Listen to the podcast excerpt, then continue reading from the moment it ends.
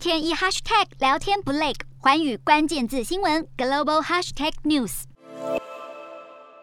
北韩近来被卫星影像捕捉到试图整修丰溪里核试验场，在二零一八年被炸毁的坑道，疑似正计划要重启核实验。好，华府智库网站北纬三十八度就指出，北韩将进行新一波的核试验，并考量到工程规模与地形的因素，推估北韩最大可进行爆发威力五十千吨、一百二十千吨等两次的核试验。不过，由于北韩无法进行爆发威力到达界限的核实验，因此依照平壤当局公开的图表来看，如果实行核试爆，这爆发威力应该会比二零一七年实施的两百五十千吨核实验还要小。